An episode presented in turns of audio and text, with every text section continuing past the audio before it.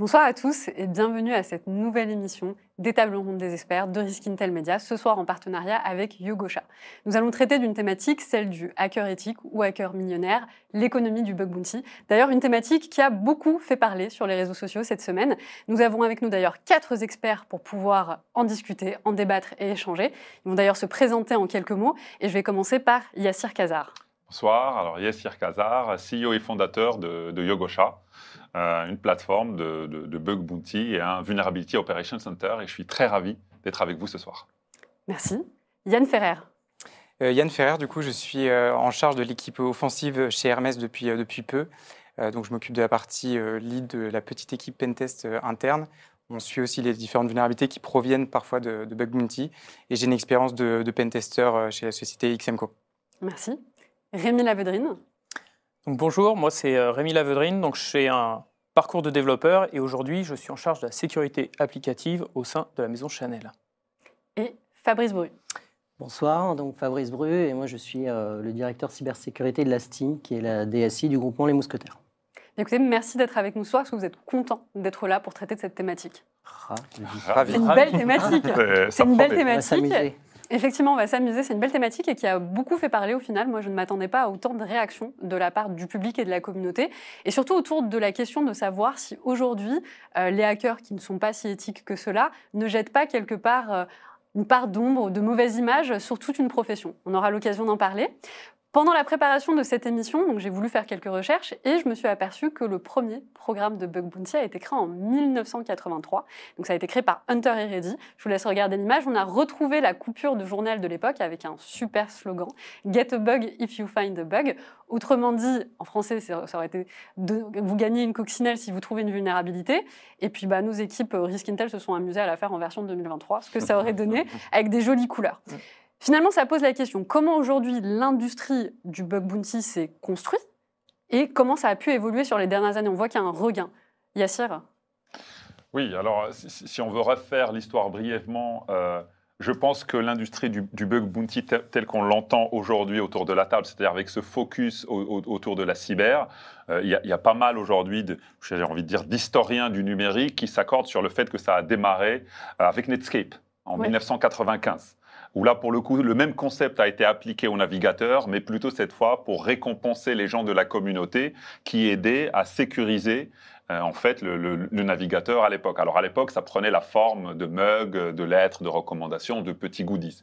Et je pense qu'il y a deux mouvements fondamentaux qui ont structuré par la suite ce qui va devenir les plateformes telles qu'on le connaît. Il y a, d'un côté ce qu'on appelle le full disclosure et il y a de l'autre côté un autre mouvement qui est le normal free bugs. Je m'excuse pour les, anglicismes, je vais les expliquer rapidement. Euh, le, full disclosure, c'était des, des, hackers qui trouvaient des failles de sécurité, qui les remontaient. Ça s'est principalement passé outre-Atlantique, tout ça. Hein, et qui, après 4 mois, 5 mois, 6 mois, n'avaient pas de réponse ou la faille n'était pas corrigée et qui ont décidé que, comme la faille représentait un intérêt public et que l'entreprise ou l'organisation ne réagissait pas, ils faisaient un full disclosure, ils faisaient un, rapport public pour alerter l'opinion publique. Donc on peut imaginer toutes les interrogations euh, voilà, que ça a créé. De l'autre côté, un autre mouvement où d'autres hackers ou d'autres experts se sont rendus compte que quand ils trouvaient des failles de sécurité sur des systèmes bancaires, par exemple, ça valait un peu plus qu'un t-shirt. Et en fait, c'est ça qui a commencé un peu à structurer les plateformes. On le fait en raccourci. Les premiers qui ont vraiment commencé à, à approcher ça, c'est les GAFAM, Google, Facebook, qui ont commencé à lancer leur propre programme dans lequel ils rewardaient euh, les gens qui leur trouvaient des failles de sécurité. Et par la suite, comme tout le monde n'a pas la force de frappe d'un Google, il y a des plateformes d'intermédiation qui sont apparues, principalement aux États-Unis, puis après euh, en Europe, voilà, à l'horizon à peu près un peu, un peu, plus tard, 2015, 2014, où ça a vraiment commencé à devenir une, grande mode qui s'est lancée euh, par la suite. Et donc, euh, c'est comme ça que ça s'est structuré maintenant avec des plateformes qui vont permettre aux entreprises, aux organisations, sous différentes modalités, on pourra y revenir par la suite, de pouvoir collaborer avec des communautés de hackers à travers le monde pour leur remonter des failles de sécurité. C'est assez intéressant ce que tu me dis parce que effectivement, lorsque j'ai commencé à faire au départ mes recherches, je ne retrouvais pas Hunter et Reddy, je retrouvais effectivement 1995. Et est-ce que quelque part, peut-être, hein, euh, je vois que la différence, elle est que d'une part, Hunter et Reddy, finalement, n'a pas donné une compensation financière, ce qui n'est pas le cas. Euh, pour l'autre, rappelle-moi le nom. euh, Netscape. Exactement, ce qui n'est pas le cas pour Netscape. Et la deuxième différence aussi que j'avais pu noter, c'est que Netscape avait créé une communauté. Ce qui n'était pas le cas avec Hunter Ready, c'était un coup de, quelque part un coup de pub, un coup de marketing. C'était sympathique. Et il y a quand même 15 ans d'écart entre les deux. Donc on voit bien qu'il y a toute une histoire derrière. Je me suis aussi posé la question de savoir quel était le profil euh, des hackers éthiques et je, trouve, je suis tombée sur quelques chiffres. Je vois que l'âge moyen quand même est de 25 ans, qu'on a une distribution de 3% pour les 17 ans ou plus, 52% pour les 18-24, 33 25 34 et 12 35 49. Alors c'est une autre question, est-ce que ça s'arrête à 49 ans? Je vois pas plus. Et donc je voulais poser justement la question euh, à Yann. Aujourd'hui, c'est quoi la définition d'un hacker éthique?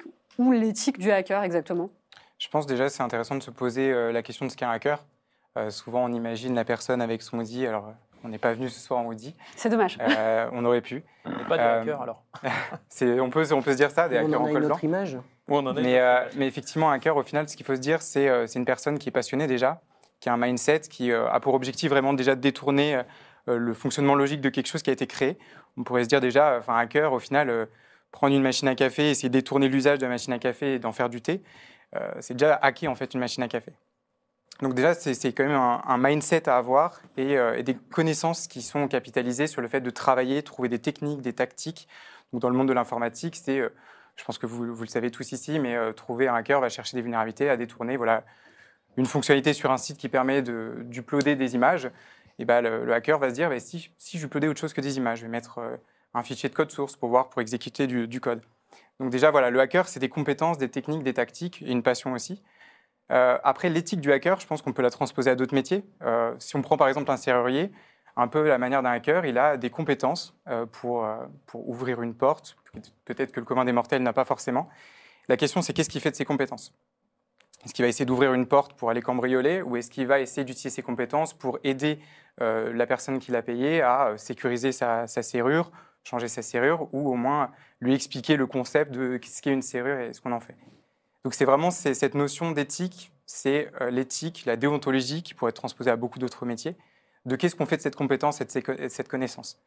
Et je pense que c'est quelque chose d'encore plus important, cette question de déontologie, parce qu'on est dans un monde, je pense qu'on est, on est tous d'accord avec ça, qu'on a un monde hyper connecté maintenant, où euh, le fait de trouver une vulnérabilité aujourd'hui, c'est plus forcément ce qui était à l'époque, je pense. Euh, alors, je ne dis pas que je suis relativement jeune dans le métier, mais je pense que j'ai moins, d'expérience que, d'autres. Mais je pense que les systèmes étaient moins connectés et l'impact sur l'humain était moins là. Euh, je pense qu'aujourd'hui, euh, des industries euh, sont hyper connectées. On parle d'IoT 4.0. Donc aujourd'hui, quand un hacker trouve une vulnérabilité, la question de se poser de est-ce que j'aide à la corriger? Ou est-ce que je la vends pour qu'elle soit exploitée à des fins de destruction, pour des raisons financières ou idéologiques? Là, la question elle est encore plus, plus présente. Donc voilà je pense, euh, sur cette partie. J'aime beaucoup l'analogie avec le serrurier, parce que c'est vrai qu'on ne se pose pas la question. Et la personne peut rentrer quand même assez simplement et facilement euh, dans la maison euh, des, personnes. On ne se pose pas trop la question de ce qu'ils font, mais j'aime beaucoup cette analogie. Alors, on a beaucoup de monde à, à distance. Jean-François qui dit non, ça ne s'arrête pas à 49 ans. Donc il y a des hackers au-delà de 49 ans. Et euh, il y a Jean qui nous met juste une petite information, je trouve intéressante. Il dit le mot bug, donc vermine, vient de l'origine de l'informatique où les machines occupaient une pièce entière et utilisaient beaucoup d'ampoules. Des insectes vermines créaient des courts-circuits, d'où le terme à bug qui a été élargi aux applications car les effets étaient les mêmes.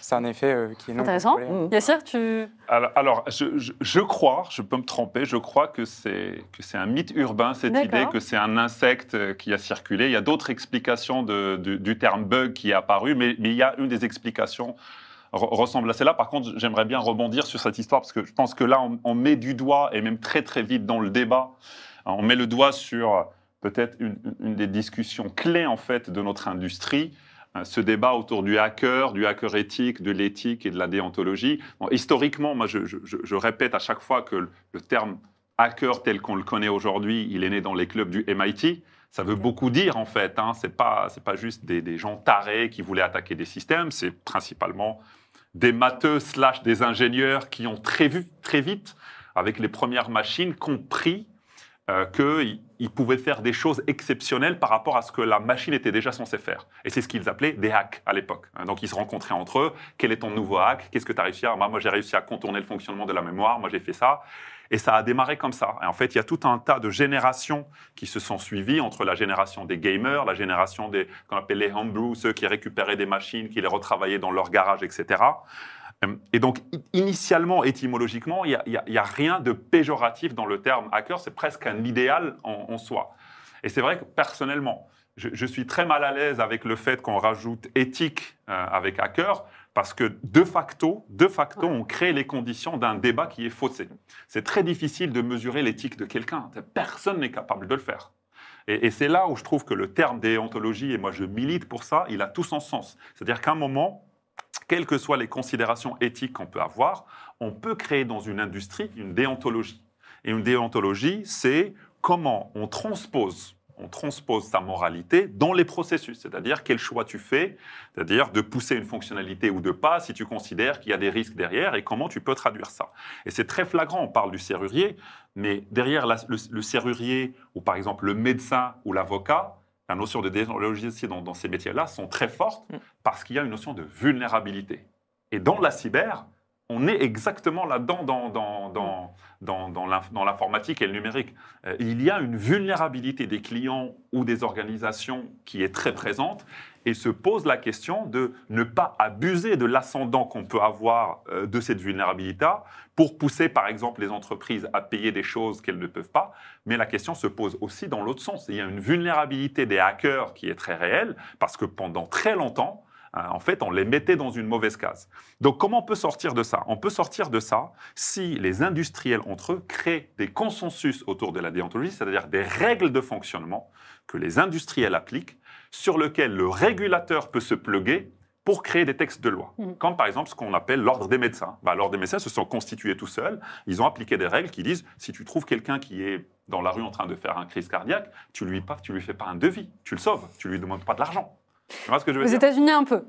bon, et c'est là, c'est là on rentre justement dans l'idéologie de, qu'on peut avoir, mais la déontologie fixe ça dans des comportements et nous permettra de sortir du flou artistique qu'on peut avoir derrière la notion d'éthique. Derrière la déontologie, en fait, moi, je me pose la question de la motivation. C'est-à-dire que un hacker, je ne suis pas très fan du terme non plus parce qu'il peut avoir une connotation négative alors que ce n'est pas nécessairement le cas, voire pas le cas. Mais derrière la déontologie, c'est quelle est sa motivation? Il y a des motivations pour un certain nombre de chercheurs, hackers, hunters, qui sont euh, très positives. Hein. Elles sont là pour nous améliorer, nous, clients, à protéger nos systèmes d'information et nos activités métiers. Et puis il y en a d'autres qui ont des, euh, motivations qui sont plus idéologiques. Mmh. Il y en a qui ont des motivations activistes ou politiques. Et donc en fait, ces motivations, elles peuvent être en conflit avec ce que moi j'attends. C'est-à-dire que je ne sais pas, on prend un exemple, une motivation qui est d'ordre euh, politique, euh, prenons, je ne sais pas, un pays euh, dans l'Est, par exemple, qui essaye d'atteindre des intérêts d'État ou des intérêts de son écosystème d'entreprise dans son pays, sa motivation à lui, elle est totalement éthique vis-à-vis de son donneur d'ordre ou, voilà, ou vis-à-vis de sa régulation. En revanche, de notre point de vue, elle l'est pas du tout. Et donc, du coup, je ne sais pas si le mot éthique, euh, enfin, ce qu'on veut dire derrière le mot éthique, mais moi, je pense qu'on parle surtout de motivation. Et qu'est-ce qui va le motiver? Un. Et donc, quand on fait du bug bounty, on va le motiver parce que on valorise son travail, parce qu'on reconnaît sa compétence indépendamment euh, du parcours qu'il a, parce que fondamentalement, on s'en moque un peu, hein, qu'il soit, issu d'une grande école d'ingénieurs ou qu'il ait appris tout seul dans son garage, à l'arrivée, s'il nous trouve des failles, s'il nous trouve des mécanismes de fraude, ça nous intéresse et il sera euh, gratifié de la même manière. Donc c'est ça qui est bien. Il y a, quelque chose qui est, intéressant euh, là-dessus, je trouve, euh, c'est un peu le, pour reprendre le parallèle du, du serrurier, c'est le serrurier a des compétences, et tant qu'il ouvre les portes des gens, et on ah. l'appelle toujours un serrurier, et s'il rentre chez les gens, il devient un criminel. Et je pense que là, c'est la même chose qu'il faut se dire, c'est que avec ces compétences-là, à partir du moment où je fais les choses dans les règles ou de façon déontologique, je reste un hacker ou le terme qu'on veut lui donner. Et dès que je dépasse la ligne, je deviens un cybercriminel. Mm. Donc en fait, il y, a aussi ce parallèle-là à, avoir qui est, qui est intéressant. C'est qu'en fait, le terme va juste changer parce que, en fait, avec les mêmes compétences et le même résultat, moi, je suis passé de l'autre côté de, de la barrière. Alors, le, public est plutôt d'accord avec vous, hein, parce que je vois des commentaires sur. Euh, alors, pour reprendre ce que tu disais, Yassir, il y a quelqu'un qui dit que hacker éthique, c'est un oxymore. Mmh. Part. Justement, il y a quelqu'un qui pose la question de comment mesurer l'éthique. Donc, effectivement, en fonction de, du prisme de la personne, comme vous le disiez, on peut être éthique, on ne peut ne pas l'être. Alors, effectivement, moi, j'avais trouvé des chiffres qui montraient qu'en 2020, il y a eu une augmentation de 63% du nombre de hackers ayant signalé la découverte de vulnérabilité. Autrement dit, le métier de hunter, comme on en parlait Fabrice, a augmenté. Donc les risques qui y sont liés aussi. Et donc comment on fait pour passer de l'éthique à la déontologie? Comment on cadre ce genre de, profession et d'activité? Alors, nous, côté client, on va surtout se reposer sur nos partenaires. Euh, enfin, nous, c'est comme ça qu'on a fait, c'est-à-dire que euh, on a une difficulté, nous certaines, dans nos entreprises, c'est de trouver des experts cyber pour venir nous aider. sur le marché, on sait en France, mais partout dans le monde, hein, on sait qu'il y a une pénurie sur ces compétences-là. En revanche, notre risque, il est toujours là. Et le risque, comme tu le disais Yann, il est de plus en plus prégnant et visible de nos COMEX. Hein, parce qu'aujourd'hui, une attaque cyber sur une grande entreprise, elle est tout de suite visible de la part du COMEX, elle arrête tout de suite l'activité. Donc aujourd'hui, on est obligé euh, d'essayer de trouver des ressources pour nous accompagner. Donc les plateformes euh, comme celle de Yogosha nous aident à finalement disposer d'un pool de gens qu'on n'a pas nécessairement le temps de rencontrer. Donc on fait confiance à ces plateformes-là pour nous dire ces personnalités-là, ce sont des vrais chercheurs au sens éthique, euh, de, bonne facture, qui vont vous accompagner à trouver. Alors, j'aime bien le mot vulnérabilité faille, mais je préfère tout ce qui est les, pour moi les scénarios, euh, les scénarios attendus, mmh. c'est-à-dire que mmh. la faille technique m'intéresse peu, c'est ce qu'on peut en faire qui m'intéresse, euh, c'est vraiment la vision côté client. Et en fait, je trouve que effectivement, avec ces plateformes, euh, ça nous permet tout de suite d'arriver à avoir un écosystème de gens qui sont partout sur la planète potentiellement et qui vont m'aider à mieux sécuriser mes sites e-commerce. Et c'est ça qui m'intéresse en fait. je, m'inscris parfaitement et, je pense que quand on parlait de, de, déontologie, c'est un peu ce que font les plateformes justement de bug bounty, mais il y, a, plein de travaux autour de ça. Concrètement, qu'est-ce que ça veut dire? Pour neutraliser ce côté motivation ou, en fait, on, définit un certain nombre de règles assez simples. D'abord, tu dois fournir un rapport détaillé. Tu dois devoir collaborer, euh, expliquer euh, ce qui va bien, tu vois. Tu ne dois pas avoir de, essayer de faire du chantage à un moment ou, à un autre. En fait, et de l'autre côté, tu, délimites aussi des règles pour la société. Euh, il faut pouvoir communiquer le temps de, correction. une fois que quelque chose est corrigé, tu dois le communiquer de l'autre côté. Et en fait, du coup, on, tue toutes les considérations de où vient la personne, qu'est-ce qu'elle veut. On considère qu'à partir du moment où tu remontes un rapport dans des temps qui sont réalistes, que tu donnes l'essentiel de comment tu as pu réaliser toi-même la vulnérabilité pour que la société puisse la reproduire, et à partir du moment où la, la société répond dans des temps qu'on considère comme étant corrects, on crée les conditions d'une déontologie. Et il y a beaucoup de travaux qui ont été faits, et c'est des travaux qu'on va surtout, par exemple, vérifier, mais il y a encore, encore un travail très, très, très, très fort à, mener sur ce qu'on appelle les vulnerability euh, disclosure euh, policy, les, politiques de remontée de vulnérabilité. Euh, où là, pour le coup, par exemple, une des grandes différences avec le, bug bounty pur et dur, c'est que les entreprises peuvent créer des politiques de remontée de vulnérabilité dans lesquelles elles disent, elles ouvrent la possibilité qu'on leur remonte des failles, mais sans euh, rémunération euh, mmh. financière derrière. Pourquoi? Parce que c'est comme qu'on disait tout à l'heure, si quelqu'un tombe dans la rue et que tu te jettes pour l'aider, on, on, accepte que tu le mais tu ne lui demandes pas de l'argent. Et si tu lui demandes, ça reste à la discrétion de la société, elle peut le faire, mais de facto, ça dessine. Et tu vois, c'est ce travail-là de fond est essentiel et il faut le maintenir et il faut le faire de manière transverse. Les clients, les politiques, les plateformes, les hackers, on continue. Il faut qu'ils travaillent sur les règles et qu'ils sortent de euh, OK, est-ce que je suis bien Est-ce que je suis, est-ce que je suis du bon côté ou du mauvais côté de l'histoire? Parce que c'est des considérations qui sont très, très dangereuses et sur lesquelles on n'a pas d'emprise, on ne peut pas les mesurer. Par contre, dire quelqu'un il est venu toquer à la porte d'une entreprise, il leur a donné un petit bout de code pour dire voilà c'est la faille, je vous donne l'essentiel si vous me donnez 50 000 euros, on peut considérer sur la base d'un ensemble de règles que c'est pas super déontologique. Et je pense que là, c'est facile de créer une unanimité d'un côté comme de l'autre. Dans l'autre scénario, une entreprise qui refuse de payer euh, un hacker pour un rapport valide, extrêmement documenté dans les temps, on peut considérer que l'entreprise est en train d'abuser. Moi, j'ai juste, je voudrais rebondir sur l'augmentation 63%. Est-ce que finalement, c'est pas aussi parce qu'il y a ces plateformes qui apparaissent que finalement, tous ces gens-là, ils étaient déjà là, et juste ils n'étaient pas visibles, et, ils vont sur ces plateformes-là, et c'est tellement plus simple pour eux de toucher de l'argent sans risquer des poursuites, en, faisant justement, en signalant la découverte de vulnérabilité, que finalement, il y a beaucoup de gens qui en fait, étaient malveillants, étaient devenaient par, de facto des cybercriminels uniquement parce qu'il n'y avait pas de moyens de pas pouvoir en profiter. Il n'y avait pas de plateforme. Euh, et, que finalement, je trouve que toutes ces plateformes-là, elles ont, elles ont une énorme, un rôle à jouer aussi là-dessus. C'est-à-dire que parce qu'elles sont là, parce que les entreprises jouent le jeu, eh bien, ça permet de dévier des gens qui, bah, de la cybercriminalité en leur disant, en fait, tu peux toucher exactement le même montant, c'est juste que tu vas euh, en informer la société en question mm. plutôt que d'aller euh, donner ça à une entreprise cybercriminelle. et ça, pour moi, c'est clé. Je pense justement que c'était un gros problème. Peut-être que beaucoup, euh, peut-être sur le, le, live, se reconnaîtront, mais il ne faut pas oublier que des hackers ou des passionnés de cybersécurité, c'est avant tout, comme je disais, des passionnés. et il y a quelques années encore, il y avait ce gros problème de, bah, en se baladant sur Internet, on peut tomber par hasard, je dis bien par hasard, sur des vulnérabilités. Et je pense qu'il y a une une grosse partie de cette euh, population de, passionnés euh, qui, en trouvant une vulnérabilité, se retrouvaient dans la situation je ne suis pas quelqu'un qui va vouloir vendre ça, je n'ai pas forcément d'habitude d'aller sur euh, des, des, markets ou places où je vends des vulnérabilités, ça ne m'intéresse pas. J'aimerais bien le reporter à une société, mais le cadre juridique n'existait pas. On parlait de VDP, ça c'est un gros changement. Et encore, il y a peu.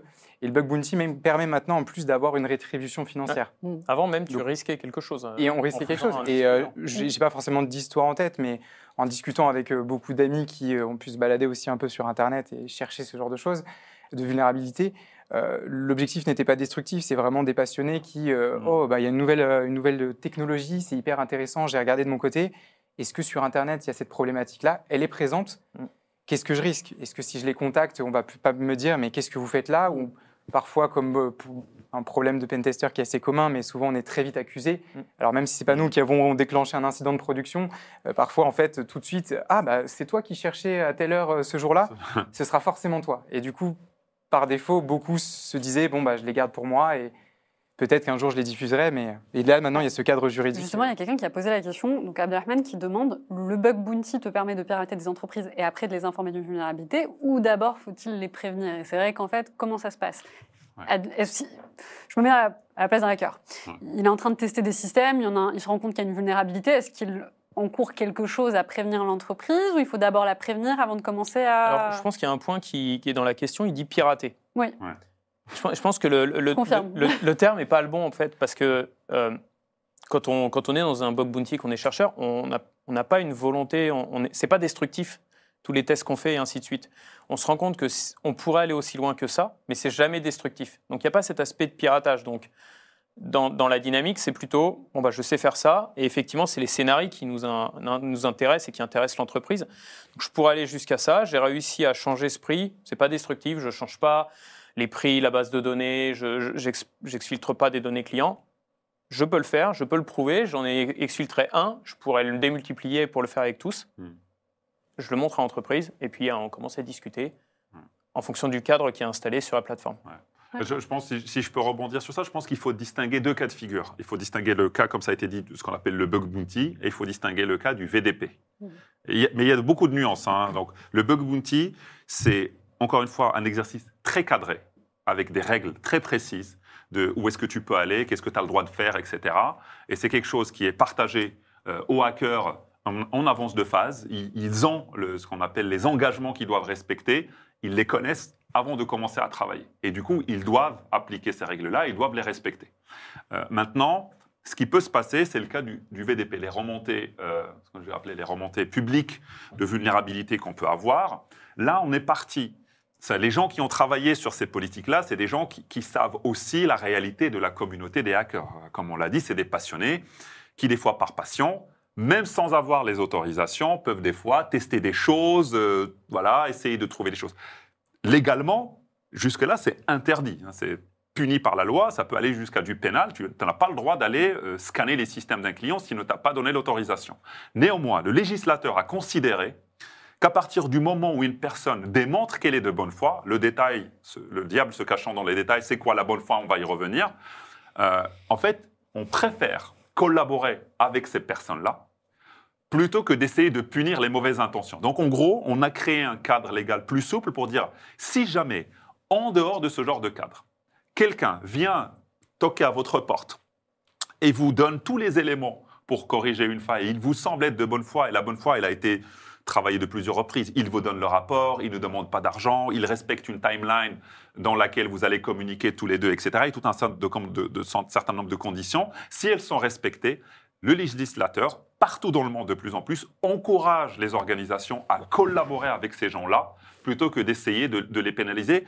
Et on revient à la même chose. C'est exactement ça la déontologie, c'est-à-dire de mettre en place des règles qui permettent de mesurer jusqu'à jusqu'à un certain point, est-ce que cette personne essaie de m'arnaquer ou est-ce que vraisemblablement elle est là pour m'aider? Donc la subtilité, elle est là, c'est-à-dire euh, c'est il y a un cas de figure précis dans lequel si la personne te donne tous les éléments, tu prends, tu corriges et tu peux lui dire super, merci beaucoup, euh, euh, merci pour ton aide, et puis on, passe à autre chose et ça s'arrête là. Et justement, puisqu'on reparle un peu de déontologie, donc je crois comprendre quand même que le hiking getting n'est pas complètement encadré aujourd'hui.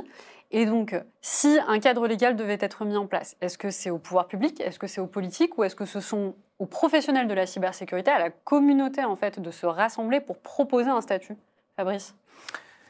Moi, je pense que euh, Alors, je ne sais pas s'il est euh, suffisamment cadré ou s'il mériterait d'être un, peu plus cadré. Ce qui est sûr, c'est que nous, dans nos entreprises, euh, euh, dès lors qu'on utilise des services de type test d'intrusion, de type bug bounty, on a une relation contractuelle avec un fournisseur qui nous, qui nous assure d'une certaine déontologie des hunters qui vont nous mettre à disposition effectivement, pour rejoindre la question de tout à l'heure, euh, on va les autoriser à nous trouver toutes ces vulnérabilités sur un périmètre qu'on a défini. Donc tout ça, contractuellement, les entreprises arrivent à, trouver. Ensuite, je crois savoir, euh, sans être un expert, mais que euh, sur la partie découverte de vulnérabilité, il y a la loi économie numérique qui a été modifiée et qui permet à n'importe qui de pouvoir déclarer à l'ANSI toute vulnérabilité qu'il a trouvée sans être on va dire, effrayé par le code pénal qui mm. s'y associe. Donc, euh, donc voilà, il y a des choses. Après, euh, sur cette partie de vulnerability disclosure, est-ce qu'il faut aller plus loin? Je ne sais pas, parce que ce que je, crains, c'est que plus on encadre, plus ça va devenir compliqué à mettre en œuvre. Et on voit bien, euh, je fais un parallèle avec l'ensemble de réglementations qu'on peut avoir qu'elles soient européennes, etc., on voit qu'il y a tout un, bouquet de, de, réglementations qui vont arriver, qui vont nous être imposées et sur lesquelles on va nous demander de rechercher des vulnérabilités.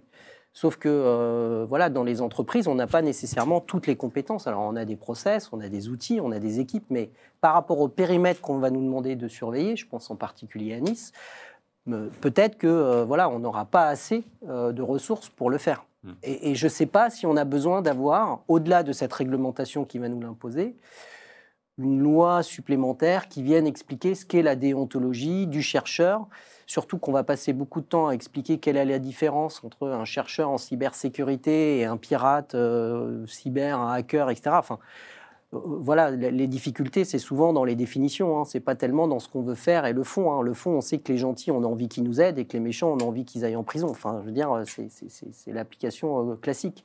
Mais on va passer beaucoup de temps à définir où est la limite entre les deux. Euh, probablement qu'il y aura des choses à faire. Je ne les maîtrise pas. Moi, je suis dans un univers privé, donc j'ai moins de contraintes. Mais euh, je trouve qu'aujourd'hui, voilà, on a, euh, voilà, on a cette loi qui est arrivée, qui permet de remonter des informations à l'ANSI. Moi, je trouve que c'est important. Euh, on a des hackers éthiques ou voilà, des, moi, je préfère les appeler des chercheurs ou des hunters. Mm. Ça me semble quand même plus précieux à dire, qui nous accompagnent au quotidien.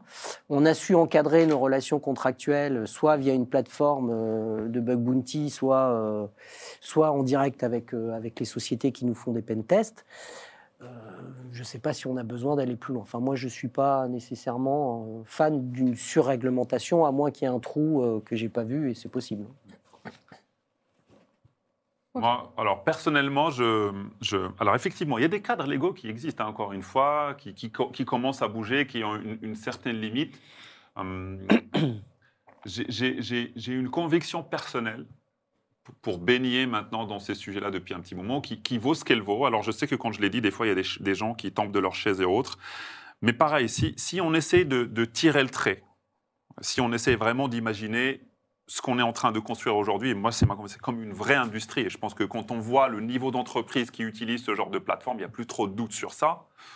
Euh, quand vous faites l'appel à, à, un serrurier, par exemple, je reprends cet exemple, ou à un médecin, ou à n'importe qui, il y a une reconnaissance officielle de son statut qui se matérialise par une licence, une licence, une licence pour opérer, pas une licence académique, le diplôme, hein, voilà, par un certain nombre, par, ou par un diplôme, ou par voilà. Et, et c'est vraiment ce qui manque. L'objectif pour moi, c'est quoi? Pour qu'on prenne un peu de hauteur. L'objectif, c'est de dire, comme on le voit, et je rejoins ton analyse, hein, on se dit qu'il y a 60% d'augmentation. En fait, non, on commence à voir ces gens-là, on commence à les identifier. Il n'y a pas forcément 60%, il y a peut-être une augmentation, mais principalement, ces gens-là, on les met en visibilité. Mm. L'idée, c'est de dire, toutes les personnes qu'on peut professionnaliser, il faut les professionnaliser, même si c'est 5%, même si c'est 10%. Donc, avoir un pool de professionnels, avoir un pool d'amateurs qu'on peut continuer d'embarquer dans ce genre de plateforme d'une manière ou d'une autre, et les distinguer, ces deux grosses masses, des cybercriminels qui, eux, vont vouloir faire du 0D sur des, marchés noirs ou ce genre de choses. Mm. Au bout du bout, se pose la question, d'un moment à un autre, pour reconnaître ce statut, est-ce qu'il n'y a pas, est-ce qu'il n'y a pas un, truc, une licence qu'il faut imaginer pour dire, voilà, à un moment, on reconnaît que ce gars-là, il a passé peut-être un, examen ou un truc qui peut être reconnu par des industriels ou par autres pour lui dire, voilà, lui, on sait qu'il est capable d'opérer, il connaît les règles, et aussi engager ses responsabilités. Un, avocat, euh, s'il fait n'importe quoi, en fait, il peut vraiment engager des, conséquences très très lourdes en conséquence, parce qu'il y a ce côté-là. Et, le médecin également. Voilà. Et, je, pense que c'est un sujet vraiment compliqué parce que d'un côté, on, a peur que de mettre les hackers en danger, mais de l'autre, il va falloir en professionnaliser de plus en plus. Et c'est la voie qu'on est en train de prendre. Il y en a de plus en plus qui se sont créés un statut juridique, qui ont maintenant des entreprises qu'ils ont créées, qui facturent, qui vivent de ça. Et si on doit tirer le trait sur les années qui viennent, il faut arriver à un stade où il y a une reconnaissance officielle, d'une manière ou d'une autre, de ce gens-là, qu'on peut les taguer pour sortir un maximum d'entre eux de ce flot artistique dans lequel on se retrouve euh, encore et toujours. Après, sur la question des lois, quelle que soit la loi, pour moi, si elle ne sort pas, mais c'est pareil, c'est une opinion personnelle, si elle ne sort pas de consensus autour de déontologie, de règles d'exercice qui permettent aux industriels entre eux de dire voilà comment on peut qualifier quelqu'un qui sort, qui sort des règles de l'art ou quelqu'un qui rentre, ou comment on peut enrichir les règles de l'art, on vivra toujours le drame euh, du, juridique pur qui essaye de rattraper la techno et qui va pondre des lois qui sont déconnectées de la réalité, parce qu'on le sait, cette réalité n'arrête pas de bouger. Donc c'est aux médecins de maintenir euh, quelque part les règles déontologiques, c'est aux avocats de travailler dessus avec leur consortium et de travailler avec le juridique qui peut s'approprier ces sujets-là et construire des lois qui, on peut l'espérer, sont beaucoup plus alignés avec les pratiques du marché, avec les pratiques de l'industrie. Mais tu vois, ces lois, elles existent déjà. Euh, oui, mais s'il faut les améliorer. Le prévoit le maintien, euh, le maintien en conditions frauduleuses dans un système de traitement automatisé de données. Euh, il y a une loi. L'exfiltration de données, il y a des lois. Donc en mm. fait, je suis pas sûr qu'on ait besoin vraiment de, de, réglementer. En revanche, Là où je te rejoins, c'est que j'ai eu la chance de rencontrer pas mal de, de hunters et je m'aperçois que bien souvent, ils n'ont pas tous des grandes qualifications et pourtant, ils sont d'une efficacité redoutable. Mm. Et, en revanche, il faut davantage se poser la question dans la structuration de notre filière de comment on valorise ces gens-là. Autodidactes, c'est ça ce que vous entendez? Oui, ils sont souvent autodidactes. Il y en a beaucoup. Enfin, moi, j'ai beaucoup de gens que je rencontre euh, dans, dans le cadre de mes activités qui n'ont pas du tout de diplôme d'école d'ingé, qui n'ont même pas fait un mm. BTS, un technicien euh, cybersécurité. C'est des gens, ils ont appris tout seuls. Et c'était leur plaisir. Et, aujourd'hui, bien souvent, pourquoi on les retrouve sur des plateformes euh, aussi de bug bounty C'est parce qu'ils en font leur métier par passion, parce que c'est un nouveau modèle économique qui leur permet finalement de vivre de leur passion. Euh, mais ils n'ont aucune sorte de reconnaissance dans la filière. Euh, ou du moins il y a un défaut de reconnaissance, et je pense qu'il y a une opportunité mmh. euh, pour les valoriser, ces gens-là. Parce que, mais, mais ça, c'est les entreprises qui doivent changer leur mindset. Et les, pour le coup, c'est les services RH, de mon point de vue. La seule entreprise avec qui j'avais pu discuter, qui m'avait bluffé d'ailleurs quand elle m'en avait parlé, c'était Shopify.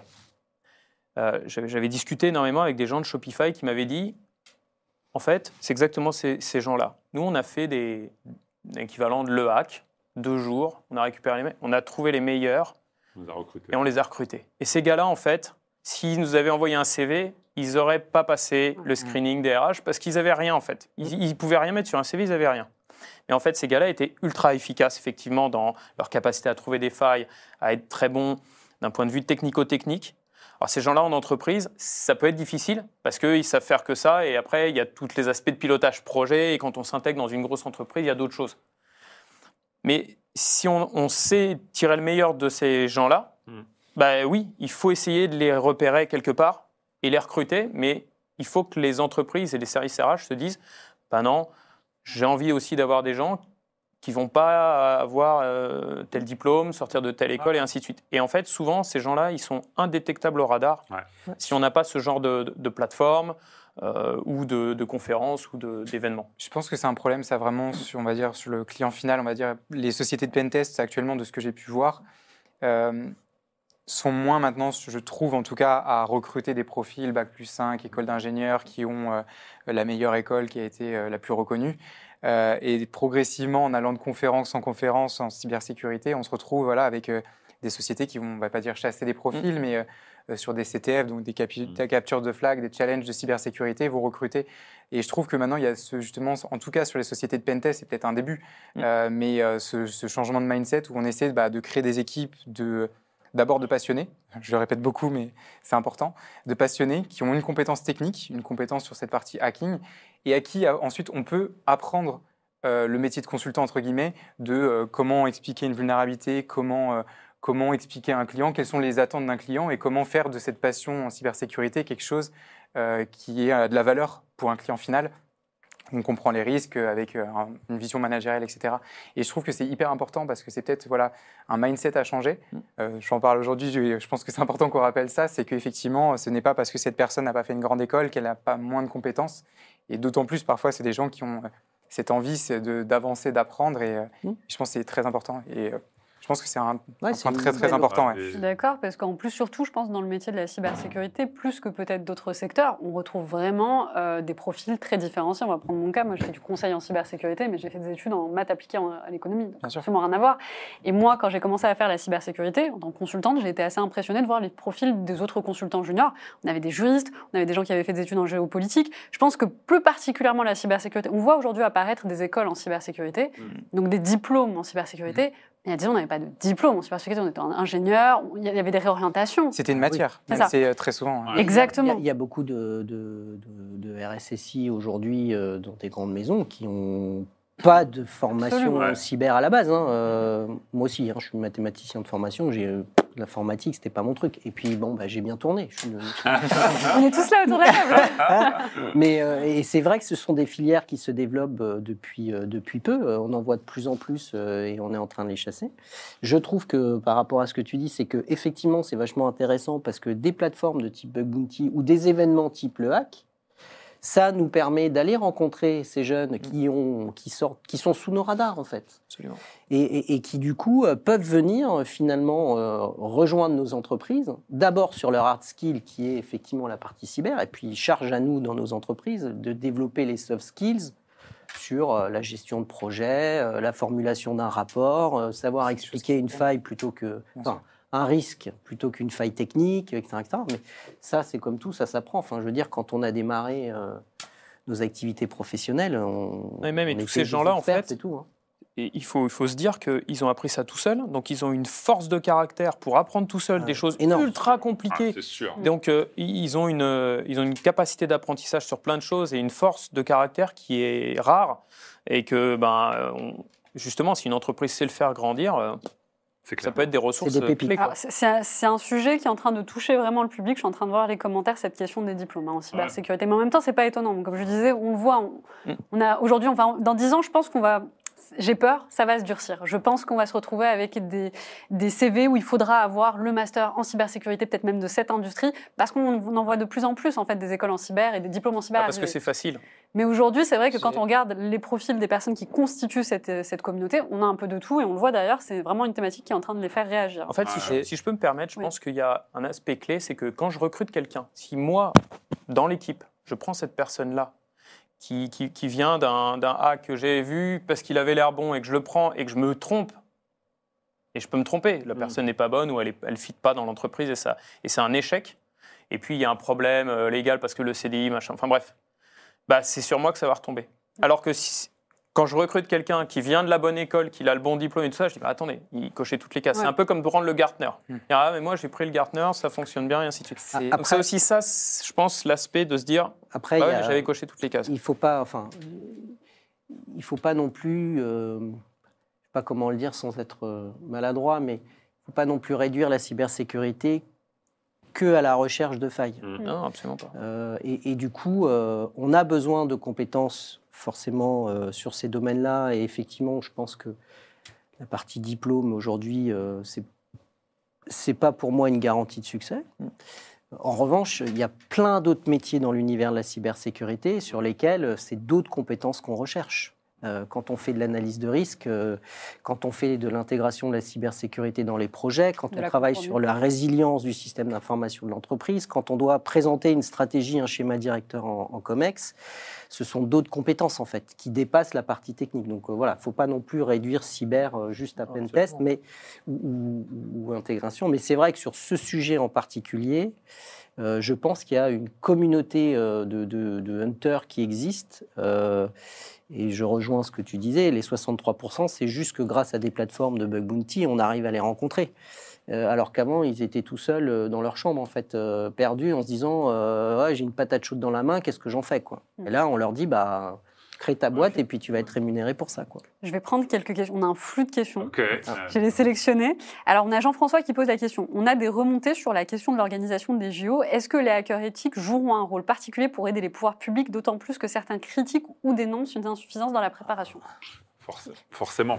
Il y a plein Forcément. il, y a, déjà des, programmes justement pour pouvoir faire ce genre de choses. Hein, donc forcément, ça va jouer. En fait, il faut partir du principe que avec ou sans les JO, cette communauté-là est essentielle. Enfin, pareil, hein, c'est ce qu'on était juste en train de dire. La, pénurie structurelle euh, qu'il y a sur le marché de l'emploi fait qu'il euh, est essentiel d'aller chercher les ressources où qu'elles soient. Et c'est de facto, euh, même dans les, jours normaux. Donc là, c'est encore plus vrai et ça va être essentiel. Euh, et c'est vrai que là, on, se rapproche de, l'horizon. il faudra mobiliser un peu toutes les, bonnes ressources, où qu'elles soient, euh, pour pouvoir aider, euh, détecter, voir des choses que d'autres ne verront pas et pouvoir les remonter le plus rapidement possible. C'est bah, déjà le cas en fait. Hein. Il y a déjà des programmes de bug bounty qui ont été lancés sur les JO. Et après, vous avez toutes les sociétés partenaires des JO qui sont aussi concernées mm. et qui elles aussi lancent leurs programmes de bug bounty ou de recherche de de scénarios de risque euh, sur leur plateforme parce qu'ils n'ont pas envie d'être les vecteurs euh, d'un événement qui s'annonce être un hmm. superbe événement en fait. Donc, euh, oui, oui. Alors, on a une autre question, cette fois-ci de Thierry. Par ailleurs, quel est votre avis sur des initiatives telles que le déploiement des SBOM pour sécuriser la chaîne d'approvisionnement logiciel Très technique comme question. Oui. ouais. Alors moi personnellement, je ne sais pas ce que c'est qu'un SBOM. Donc, Software Bill of Material. c'est de savoir. Alors le, le, le SBOM, c'est de savoir effectivement quelles sont les librairies qui sont utilisées. Euh, ça, et il y a une, euh, une executive order euh, américaine qui, qui, impose de l'avoir. Donc bientôt, il va falloir qu'on soit capable de le fournir à tout le monde. Donc c'est effectivement un sujet qui, dans les entreprises, va pas tarder à être le sujet chaud aussi et à prendre l'avance. Heureusement que je suis une entreprise européenne. et, en fait, dans ça, moi, j'ai plutôt tendance à dire, c'est plutôt dans la, la, stratégie du développement logiciel. Et ça, c'est des outils très standards qui s'appelle des Software Composition Analysis. là, je connais bien puisque c'est pile poil ce que, ce que je fais, c'est de savoir, en fait, dans mon programme de développement logiciel, c'est d'avoir quelque chose qui scanne en permanence toutes les librairies, qui sont utilisées par mes développeurs. Euh.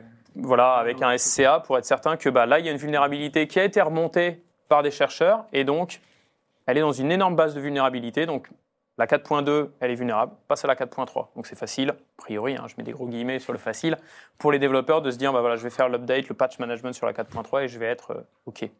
Donc ça, ça c'est quelque chose qui est euh, essentiel maintenant de mon point de vue. Ah Mais ça, ça sort de l'aspect euh, vulnérabilité, bug bounty et tout. C'est bug bounty, oui. Les développeurs logiciels et la façon de développer un logiciel en 2023 n'a plus rien à voir même avec 2020. C'est-à-dire qu'il faut se dire, OK, maintenant, je dois dépenser de l'argent, voire beaucoup d'argent, pour être certain que ce que je développe est sécurisé, donner toutes les capabilities à mes développeurs pour que ce soit sécurisé, et le RSSI va contrôler que c'est bien fait. Et à la fin, normalement, grâce à ça, mes pentesters, mes chercheurs, bah, ils n'auront plus les low hanging fruit, les trucs basiques, parce que tout ça, ça aurait été détecté par tous ces scanners durant le cycle de vie logiciel. Hmm. Et là, je vais trouver vraiment des trucs qui font très très mal. Il y, a, un autre sujet, mais qui n'est pas traité directement euh, dans, dans, le executive order, mais qui va certainement arriver très vite. C'est que une des autres difficultés, même si on sort un peu du sujet, mais c'est un, un, sujet explosif, le sujet des librairies, hmm c'est des problèmes de propriété intellectuelle. J'allais dire, après, il y a des licences. et les problèmes de licence, euh, où des entreprises se réveillent des jours avec une librairie euh, russe, ou je ne sais pas où, exactement, qui est sous une licence où ils se rendent compte qu'ils ont tout développé sur quelque chose qui ne leur appartient pas et qui risque un procès. C'est un sujet alors, le monde étant déjà anxiogène, on ne veut pas créer encore de trucs. Mais la personne qui a sorti la question. Euh, ça, effectivement, sur ce sujet-là, le, très, très chaud. le SCA, il y, a, des outils qui permettent d'avoir exactement les deux les vulnérabilités et le problème de licence. Tout à fait. Souvent, d'abord, en tant que RSSI, on va dire je vais gérer les vulnérabilités, je verrai les licences après. Mais le problème de licence est beaucoup plus explosif parce qu'effectivement, il y, a des, il y a des boîtes, elles sont spécialisées là-dedans. C'est-à-dire, ah je fais des procès et puis euh, sur mes licences. Et le deuxième, il arrive chez le PDG très vite. Hein. Exactement. Donc ça, c'est quelque chose de clé qu'il faut garder en tête, qui sort un peu du sujet du bug bounty, mais euh, ouais, ça, c'est, ça, ça peut être assez explosif pour une entreprise. Alors, je vais prendre une autre question, cette fois de Damien. La pénurie des compétences ne serait-elle pas due à une pénurie de filières d'études? Auquel cas, se tourner vers des études parallèles n'ouvrirait-il pas à l'inégalité? Oh, bah, on a déjà plus ou moins répondu au départ. Euh, oui, euh, la pénurie de compétences aujourd'hui, elle est, elle est liée à une pénurie dans la filière de formation au départ. Et c'est un retard qu'on a, euh, qui, commence à être rattrapé, mais il y a un tel besoin qu'on on est, on est très, très, très en retard. Mais, Je pense qu'aussi, il faut le rendre plus sexy pour les jeunes. Oui, en fait. C'est un peu le cas actuellement. C'est un, des éléments sur la formation. Pour moi, la, sur, ces, sur ces thématiques, ces domaines-là, je pense qu'il y a la formation un peu théorique on va voir les fondamentaux, c'est-à-dire qu'avant de faire de la cybersécurité, il faut comprendre comment fonctionne une application, le réseau, les systèmes. Mm. Donc ça, c'est souvent ce que les écoles traditionnelles vont apprendre. Historiquement, il y avait un peu la matière cybersécurité qui rajoutait euh, une notion théorique, parfois un peu pratique. Mais aujourd'hui, justement, il y a une énorme évolution, une accélération. On voit des écoles aujourd'hui dédiées à la cybersécurité qui apprennent les, euh, on va dire les bases, la théorie, et qui mettent la pratique en place. Et euh, tu parlais justement de rendre ça un peu plus sexy. Justement, aujourd'hui, il y a énormément de plateformes euh, par rapport au moment, et je ne hmm. pense pas être bien vieux, mais au moment où j'ai commencé la cybersécurité et maintenant, aujourd'hui, euh, on peut avoir euh, gratuitement pour quelques euros par mois un environnement qui représente une petite PME sur des sites comme RootMe, Hack ce genre de choses, qui sont très gamifiés, qui permettent justement de monter en compétences là-dessus, de se comparer, d'être visible aussi. Ouais, mais pour moi, c'est pas ça qui rend l'aspect quand, je disais c'est important de le rendre sexy pour les jeunes, c'est sexy et c'est sympa, mais en fait c'est pas ça qui va peut-être me donner envie d'aller dans des études à ce niveau-là. Je pense qu'il faut plus le rendre en disant euh, de façon pragmatique, ça recrute. Donc si tu fais ça, tu es quasiment sûr de trouver un job plutôt que d'aller faire une fac mmh. d'histoire. Je ne vais pas me faire des copains en fac d'histoire, ah, c'est ça l'idée, c'est de se dire, il y, a vraiment... Euh, alors c'est pas pour tout le monde de faire ça parce que c'est pas facile. Et il faut vraiment avoir un mindset et c'est comme faire des maths, c'est pas pour tout le monde. Mais je pense qu'il faut aussi être pragmatique en se disant on, peut, on pourrait aujourd'hui, la France, devenir les champions de ça parce qu'il y a une vraie demande, on a toutes les capacités. Et il faudrait essayer d'inciter un peu plus en disant ah, il y a des besoins. N'oublions pas que c'est quand même. Faut, faut quand même. Là où je te rejoins, c'est qu'il faut quand même casser les images aussi euh, que l'on a. C'est-à-dire que euh, le professionnel du hacking, c'est forcément un gars. Absolument. Donc ça, c'est pénible. Euh, il a forcément un switch avec une capiche et il travaille forcément dans les garages. Donc le jour où on arrêtera d'avoir ces photos et systématiques... Le côté dans le noir. Et le côté surdoué aussi. Euh, le côté surdoué. Tu vois, l'image que l'on donne aux jeunes du hacker, c'est le gars qui est avec euh, son, je vais pas dire Coca-Cola, mais en gros, il bouffe des frites, il est au fond de son garage, il a une capuche, il est barbu, quoi. Ben, si on pouvait juste changer déjà ces images, ça rendrait peut-être la filière beaucoup plus sexy, alors qu'il y a vachement de choses à faire qui sont super rigolos. Et surtout, imaginez que c'est inaccessible. Ça, c'est très, très important. Beaucoup de, personnes dans l'imaginaire collectif, souvent, quand on parle du hacker, c'est le jeune surdoué euh, qui a 16 ans a hacké la, NASA, il a envoyé une fusée dans l'espace et il est revenu avec. C'est bien plus. Je dis pas que la cybersécurité c'est simple, mais il y a plein de thématiques dans la cybersécurité offensive. C'est ce que tu disais tout à l'heure. Et... Les métiers ne s'arrêtent pas à la technologie. Il y a les analyses de risque, il y a la conformité. Il y a, il y a toute la partie blue team dont on a assez peu parlé malheureusement aujourd'hui. On a parlé beaucoup d'offensifs, mais il y, a, il y, a, tout plein de métiers aussi qui sont. Euh, si, je peux réagir, si je peux me permettre, je, alors je, je, je, m'inscris dans ce qui a été dit à, peut-être quelques nuances près. Euh, je pense d'abord qu'il faut démarrer très très tôt, dès le jeune âge. C'est une des grandes difficultés euh, dès qu'on est des enfants. Si on part du principe qu'on est dans des sociétés connectées, euh, dans lesquelles à un moment ou à un autre, les analphabètes de demain, c'est ceux qui ne comprendront pas les API, par exemple. Hein, quand on voit les annonces d'OpenAI euh, hier, il faut quand même se, préparer à des changements de paradigme assez, violents. Donc je pense que déjà, pour, pour contredire les stats qui se vérifient dans cette table-là, malheureusement, il faut démarrer très très tôt. Donner accès très très tôt aux jeunes à la capacité de jouer avec les technologies. Euh, ça, passe par l'école, ça passe par une remise en question assez profonde de la place qu'on donne à la technologie au sein de l'école, sans en faire une finalité, mais en faire un vrai outil pédagogique qui permet aux enfants de jouer, d'apprendre et très vite de casser le mythe de c'est des boîtes noires qu'on ne sait pas maîtriser. En plus de ce que font les associations super bien, hein. le hack et d'autres événements. Il y a maintenant des événements dédiés aux enfants qu'on peut amener le week-end et c'est fabuleux. Mmh. Et donc du coup, je pense qu'à travers ça, il faut créer des vocations. Je parlerai pas de sexy, je parlerai de, vocation, créer des vocations pour montrer qu'on peut vraiment, en, maîtrisant ce genre de sujet, avoir un impact. Et, je pense qu'on le voit, la préoccupation de l'éthique qu'on sent autour de la table et dans les questions, elle vient de ça. C'est-à-dire, dès qu'on parle de cybersécurité, on sait qu'on touche à des sujets qui sont vraiment sensibles et il y a beaucoup de jeunes qui aimeraient y aller. Donc je pense qu'il faut créer des parcours très tôt, des parcours parallèles, c'est-à-dire pas que dans l'école, il ne faut pas compter que sur l'école pour ça et, sur le parcours. Même si le marché de l'emploi est important, on a quand même beaucoup d'exemples où, le marché de l'emploi a été capté à un moment ou à un autre par des gens qui, et je pense que tu vas voir de qui ont créé des certifications. Mm. Et, c'est ma grosse crainte. C'est qu'à un moment, si on tombe juste dans ça, tu vas avoir des boîtes qui vont te créer des certifs. En six mois, je te fais un expert dans tout ce que tu veux. Alors, si c'est six mois. Et encore une fois, ça peut avoir son importance, mais il faut, je pense, que ça s'inscrive dans un projet plus global, certainement un projet de société, on n'est pas là pour décider quel va être le sujet de société, mais je pense qu'on sent tous le besoin de se dire, c'est quelque chose qui doit être extrêmement présent autour de nous, euh, comme un peu l'écologie, qui, qui, va devenir un moteur de l'avenir pour très tôt pousser les jeunes à innover, à s'approprier ce sujet et peut-être à nous donner tort. Peut-être qu'eux, ils vont avoir une approche qui va nous rendre compte dans quelques années qu'on avait les mauvais angles, qu'on n'avait pas bien réfléchi. Mais il faut qu'on accepte ça. Ce passage de relais doit se faire très très vite et très très tôt dès les premiers âges. Et, je ne sais pas comment on va le faire. je, suis d'accord sur le fait qu'effectivement, il faut euh, commencer assez jeune. Pas nécessairement selon moi pour créer des vocations, mais simplement pour expliquer que ça existe. Parce que typiquement, quand on a 10-11 ans et qu'on demande à un enfant de 10-11 ans ce qu'il veut faire, il va tout de suite te donner des métiers qui sont très connus, dont on comprend en fait la finalité. on va avoir policier, on va avoir médecin, on va avoir avocat, influenceur. J'avais pas influenceur à mon époque, mais, on va avoir influenceur aujourd'hui. voilà. Mais euh, parce que ce sont des métiers qui sont pour eux tangibles et qu'ils comprennent. Moi, ça ne me serait pas du tout venu à l'esprit à 10 ans, moi je voulais être médecin, à 10 ans de te dire je vais faire de la cybersécurité, parce que je ne savais même pas ce que c'est que la cybersécurité. Et donc en fait, pour moi, déjà, qu'ils sachent ce qu'il s'agit, de quoi il s'agit, quels sont les métiers qui sont dans, c'est déjà un premier pas.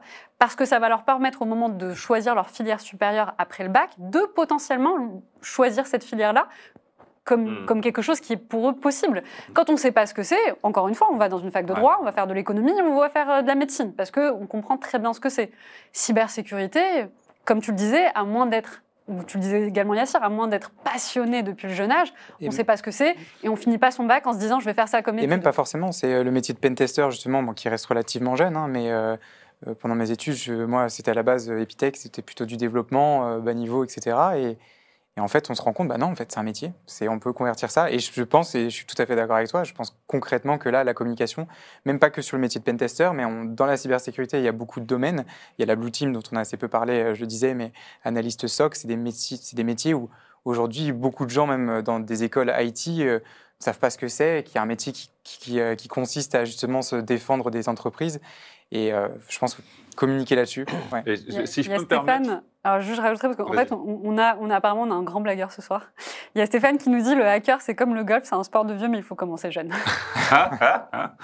non, mais il y, a un point que, que, Fabrice a, dit, et je pense que ça rejoint ce qu'on est en train de se dire, et c'est important de le creuser, c'est cette histoire de, de, de, casser les stéréotypes, mais je pense qu'il y a aussi une histoire pour retravailler les imaginaires autour de ça très très vite. Tu vois, par exemple, très vite, dans les films, dans les séries, le médecin, le pilote, l'ingénieur, c'est des rôles qui sont clés. Euh, le, hacker, le, hacker, même dans les séries où le hacker a été un héros, en tout cas Mr. Robot, c'est extrêmement sombre, c'est extrêmement borderline, et, on a quand même des imaginaires qui, restent très anxieux, même ceux. Et je pense qu'il est important de reprendre le, contrepartie de ces, de, de, ces sujets-là. Et, espérer, on commence à en avoir, on commence à avoir de, nouvelles séries, de nouveaux imaginaires qui mettent plus en avant ces compétences-là de manière un peu plus réaliste et avec des rôles un peu plus centraux que euh, la personne qui arrive et qui tape en 10 secondes un truc et je suis rentré sur le serveur central, euh, voilà, c'est un peu caricatural. Mais je pense qu'il y a un gros travail autour de, l'imaginaire qui est d'ailleurs propre à la technologie globalement. Hein. On a un peu créé des, une science-fiction qui est assez euh, post-apocalyptique. C'est bien d'avoir ça, mais si on n'a pas l'autre côté du miroir et d'autres imaginaires potentiels, on risque peut-être la prophétie autoréalisatrice euh, qui fait que même ton imaginaire, ton horizon de pensée ne se produit que dans des choses où il n'y a que le négatif qui va se produire. Il n'y a que des choses dangereuses qui vont nous arriver. Et, c'est un équilibre, encore une fois, qui n'est pas évident, mais on va avoir besoin de gens qui nous donnent des bouffées d'oxygène, quoi. Alors, je vais prendre la question de Serran, parce qu'en plus, ça tombe bien, c'est une question que j'allais vous poser. D'après le titre de l'émission, on est censé parler donc un peu d'économie. Alors, est-ce que le bug bounty, en fait, ça serait pas un peu l'ubérisation du pen test? Et moi, j'allais poser la question justement, quelle est la différence entre le bug bounty et le pen test? Pentesting je peux, je peux plonger, et puis après, je, ou si... Vas-y, plonge. Ouais, ah, j'y vais. Alors, euh, pour commencer par la différence entre le, bug bounty et le pentest, qui sont pour moi des, des, approches très complémentaires. Hein. Il n'y en a pas un qui remplace l'autre. Chacun a des finalités très différentes. Euh, quand on va être dans l'exercice, je grossis les traits. Il y a toujours des nuances de gris, entre le milieu, mais voilà. Donc, le, le pentest, ça va être un, un exercice d'engagement dans lequel on va avoir une durée qui est très limitée et on va avoir deux approches. Soit une approche où on a un certain nombre de choses qu'on veut vérifier de manière méthodique, de check. Voilà, tu me vérifies ça, ça, ça, tu fais tous ces tests-là. Soit une autre orientation qui peut ressembler à du red teaming, mais qu'on peut avoir dans du pentest par objectif. Est-ce que tu peux faire ce genre de choses ou pas? Très souvent dans le pentest, on est sur le premier cas de figure. Donc là, on est sur une approche un peu plus compliance, ou les objectifs, on va essayer de faire un exercice qui est cadré dans le temps avec euh, une logique de ressources. On va mettre en place un, ingénieur qui va essayer de travailler sur une contrainte de durée pour fournir un rapport euh, de ce qu'on appelle des tests d'intrusion pour voir voilà, comment il peut s'introduire dans les systèmes. C'est beaucoup plus cadré, c'est souvent de telle heure à telle heure, de tel jour à tel jour. Le bug bounty, c'est une autre idée.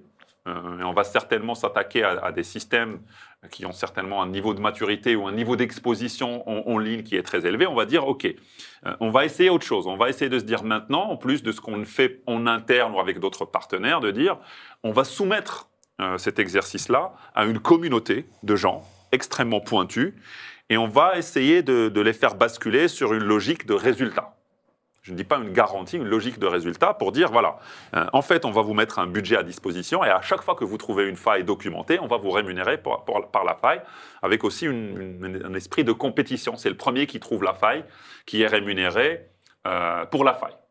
Ça, c'est les, grandes, axes pour ne pas monopoliser la parole. Je, laisserai compléter parce qu'il y a beaucoup de nuances à, ajouter. Est-ce que c'est une ubérisation euh, du travail? D'une certaine manière, oui avec quelques, avec quelques différenciations. Euh, une des différenciations majeures, c'est que euh, ça peut quand même représenter des revenus euh, qui sont assez substantifs par rapport à d'autres métiers qui peuvent créer beaucoup de précarité. mais ça suppose quand même qu'au milieu, il y a des grilles tarifaires qui sont quand même assez, assez correctes et des rémunérations qui sont assez correctes.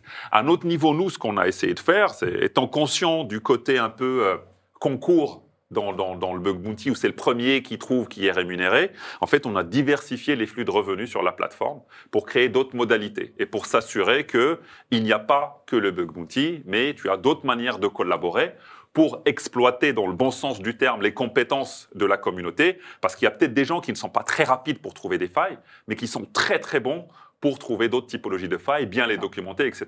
C'est le parti pris qu'on a, qu'on a essayé d'avoir aujourd'hui et je laisse compléter autour de la Le, le pentest, moi, ce que je dirais, c'est c'est une photo à un instant T d'une application ou d'un service qu'on va mettre à disposition.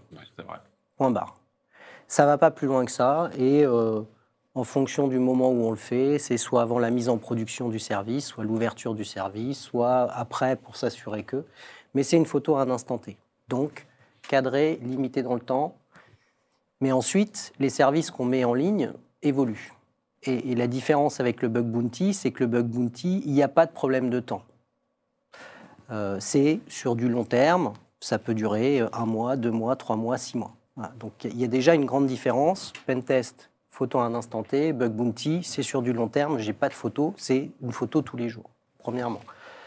Deuxième chose que je découvre avec l'expérience, euh, c'est que quand on fait un test d'intrusion dans une entreprise, on a un, deux ou trois collaborateurs qui viennent. Et en fait, ils ont leur méthode. ils ont souvent une méthode pour attaquer un système d'information et faire sa test d'intrusion. Et ils utilisent toujours la même méthode. Et parfois ça fonctionne, parfois ça ne fonctionne pas. Euh, ils sont un petit peu taquins et c'est pour ça qu'on les aime bien. Donc de temps en temps, ils changent, mais grosso modo, ils vont toujours faire la même chose. L'avantage d'être sur du bug bounty, c'est qu'en face de nous, on a une communauté de hunters où ils sont 10, 20, 50, 100. Donc ça veut dire que pour évaluer la cybersécurité d'un service que je vais mettre à disposition de mes clients, au lieu d'avoir trois personnes qui viennent à un instant T me faire une photo, j'en ai 100 qui vont passer un mois, deux mois, six mois à me le tester. Et donc du coup, c'est pas du tout la même chose. Et, après, le test d'intrusion, il, demeure utile sur tout ce qui est les applications qu'on a dans nos data centers bien cachés au fin fond de nos entreprises et qui n'utilisent pas nécessairement des technologies visibles de l'Internet. On va prendre les vieux ERP, euh, des, enfin bon, rentrons pas trop dans les détails, mais en gros, nos, nos, applications qu'on appelle legacy de manière générale, là, on va plutôt faire du pentest parce qu'on a besoin d'avoir des photos à un instant T régulier.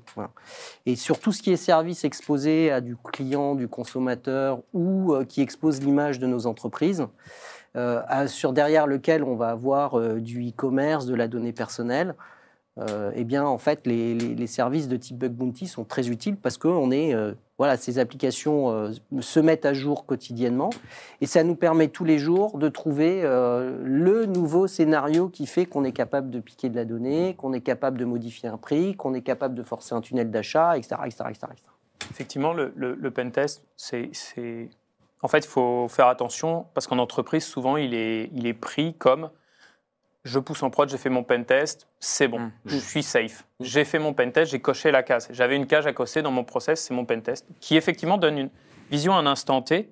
Et comme on en parlait tout à l'heure avec le SBOM, bah, ma librairie, elle était safe au moment du pen test. Le lendemain, il y a une vulnérabilité qui est trouvée, mon truc, il est coché, j'avais pas un problème. Le lendemain, j'en ai un. Mais je ne le sais pas parce que j'ai que ça. Donc en fait, pour moi, le pen test, il s'inscrit en fait dans un programme de sécurité globale. Mm. programme d'AppSec, puis de, sécurité dans le run. Mm. Le bug bounty, il a effectivement un avantage sur le long terme, mais cet avantage sur le long terme, il n'est pas gratuit. C'est-à-dire que là où j'avais euh, un budget qui est facilement pilotable avec un pentest, ça va me coûter 10 000 euros, ça va me coûter 20 000 euros en fonction du temps que j'ai envie de faire. Avec le bug bounty, bah, si je le laisse courir pendant un an, je peux vite en avoir pour 120 000 euros. Et là, tout de suite, ça devient euh, très différent. Et un deuxième aspect, moi, qui me dérange dans le pentest, en plus de cet aspect, c'est bon, j'ai coché ma case, mais c'est une vision à un instant T, et on en parlait tout à l'heure, c'est l'aspect, euh, les entreprises de tests d'intrusion sont des entreprises, elles veulent faire de l'argent, et c'est normal. Et souvent, s'il n'y a pas eu un programme en amont sur le développement sécurisé, ainsi de suite, bah, une, boîte qui est là pendant cinq jours, le temps qu'elle comprenne comment ça fonctionne, il passe déjà deux jours. Il travaille deux jours, il fait un jour pour faire son rapport. Il a travaillé deux jours, donc il va essayer d'aller vite, il va utiliser sa méthode, il va prendre tous les petits trucs basiques, il va dire ok j'ai 10 vulnérabilités, ça suffit, ils vont être contents, je vais faire le rapport.